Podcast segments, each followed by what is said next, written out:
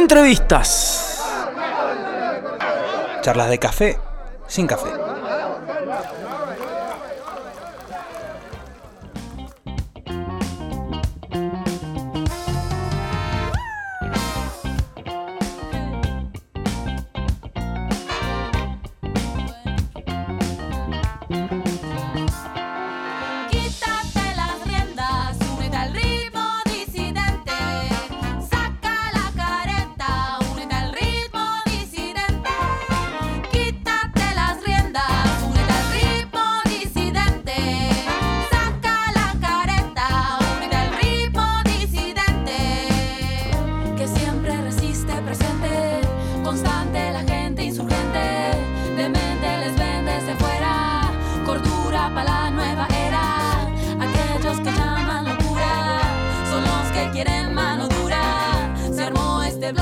Rebelde que va de y no es obediente.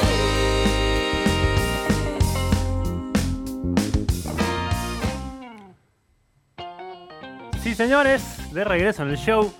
Un show con muchas notas, altísimas notas, la verdad. Eh, agradecidos de charlar con Felipe Piña, con Daniel Raffo, un lujito aquí que nos estamos dando en Vorterix. El show del rock, como todos los viernes, tiene mucha información. En este caso, estamos escuchando a los Spaghetti Western. Estamos festejando el anuncio. No, el anuncio no, en realidad, ya está en la calle. El segundo disco de los Spaghetti, Pangea. Por eso estamos comunicados con Tomás Lázaro, guitarrista de los Spaghetti. ¿Cómo estás, Tommy? Buenas, ¿cómo va? ¿Todo bien por acá, che? Bueno. ¿Por allá qué tal? Muy, muy bien, la verdad que dentro de, de- aquí en la radio, de alguna manera retomando la vida normal, ¿no? Ah, exactamente. Estamos todos más en la misma. ¿Qué tal? ¿Cómo andan? ¿Contentos con, con Pangea? Contame un poco, bueno, las, las primeras sensaciones después de una semana ya de que el disco está rodando, ¿no? No, bien, re bien. La verdad que mm, más o menos por ahora va, va todo como, como más o menos habíamos pensado. la- como que hay un buen recibimiento desde la parte del público. Nosotros re contentos de ya poder largar el disco que lo teníamos en nuestras manos, Claro. eh, no sé, más o menos desde mayo.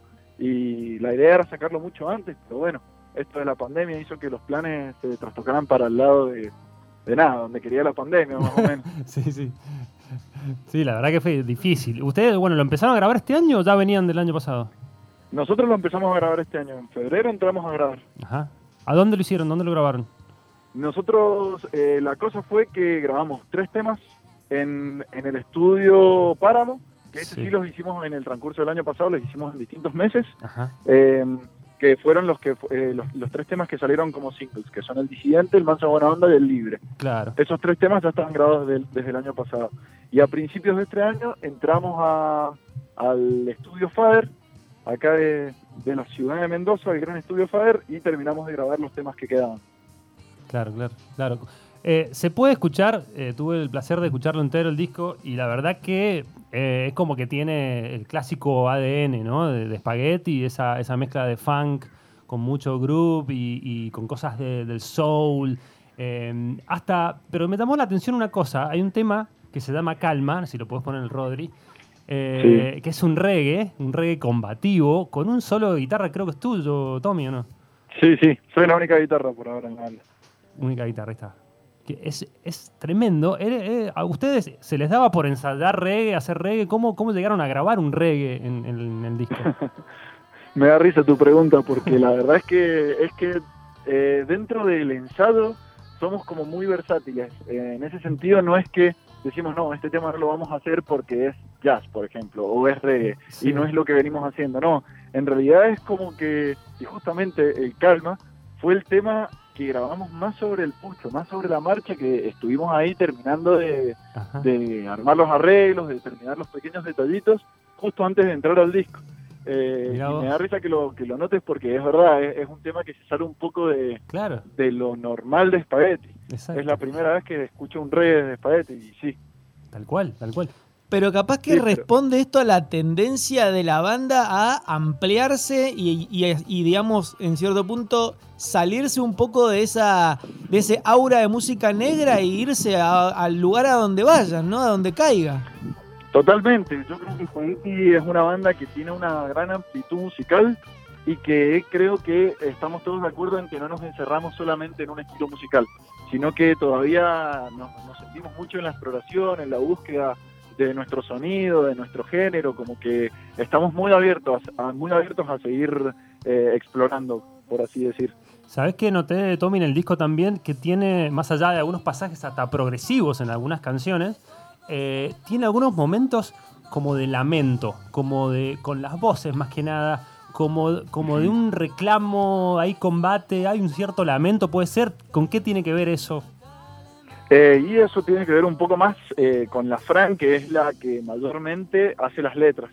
Eh, como que la Fran nada, tiene eso y nosotros también, no es que metemos mano mucho, o sea, sí, sí podemos opinar y todo ese tipo de cosas, pero en general no lo hacemos, es como que las letras que hace la Fran como que quedan, no tenemos mucho ir y venir de decir, no, mira, esto no, esto sí, es como que también tenemos esa libertad, esa libertad de ella de poder expresar lo que ella siente, lo que ella piensa Claro. y nosotros obviamente acompañar. Eh, obviamente que si no es, no fuera nuestro mensaje tampoco lo haríamos. Claro, claro. Sabes que yo, yo flashé, eh, cuando terminé de escuchar el disco, digo, los quiero ver en vivo, este, Mm. porque debe ser tremendo. Me, me lo imaginé medio como un musical, así como, no sé si con un concepto, pero, pero como de, de- de que arranca hasta que termina con una historia linda para contar, ¿o no?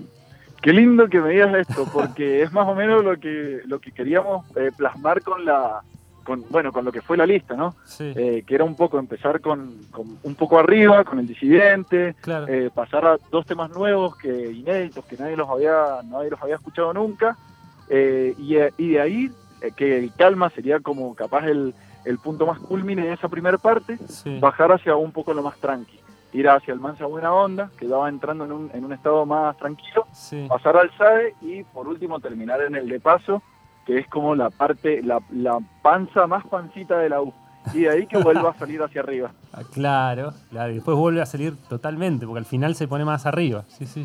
sí Qué lindo. Eso, eso la verdad que me gustó mucho el, el- el cambio de, del de paso cuando termina, que es un tema como muy, ¿cómo decirlo? Como muy íntimo, como muy tranquilo, como muy hacia adentro, eh, que pase a Pangea, que es como que empieza, ya empieza con ese bombo, boom, boom, y como que ya te cambia totalmente la peli. Sí, de una. Ahora, decime qué se siente haber sacado un disco y no poder tocarlo en vivo. Ah, es tremendo uf, esto. Sí, y más que nada con, con Spaghetti, que me parece que es como que el, el vivo y la conexión con el público también es como una parte Sí. re importante de la banda. Y nada, ahora es re loco, hay que ver cómo hacer, esperar, a ver qué se puede hacer, sino también eh, ir por el lado de los streamings, que la verdad que ahora estamos como un poco viendo para dónde para dónde salimos, ¿viste? Sí, Cómo se van dando las cosas también. sí, sí, sí. Pero sí, unas ganas de tocarlo en vivo, increíbles. Tommy, me, me encantó el arte, eh, que para contarle a la gente, bueno, es una, es una especie de cerradura en un árbol que está dentro como de una cripta, una cosa así, ¿no? Con colores opacos, un, dibujo muy lindo. Contame cómo salió el tema del arte.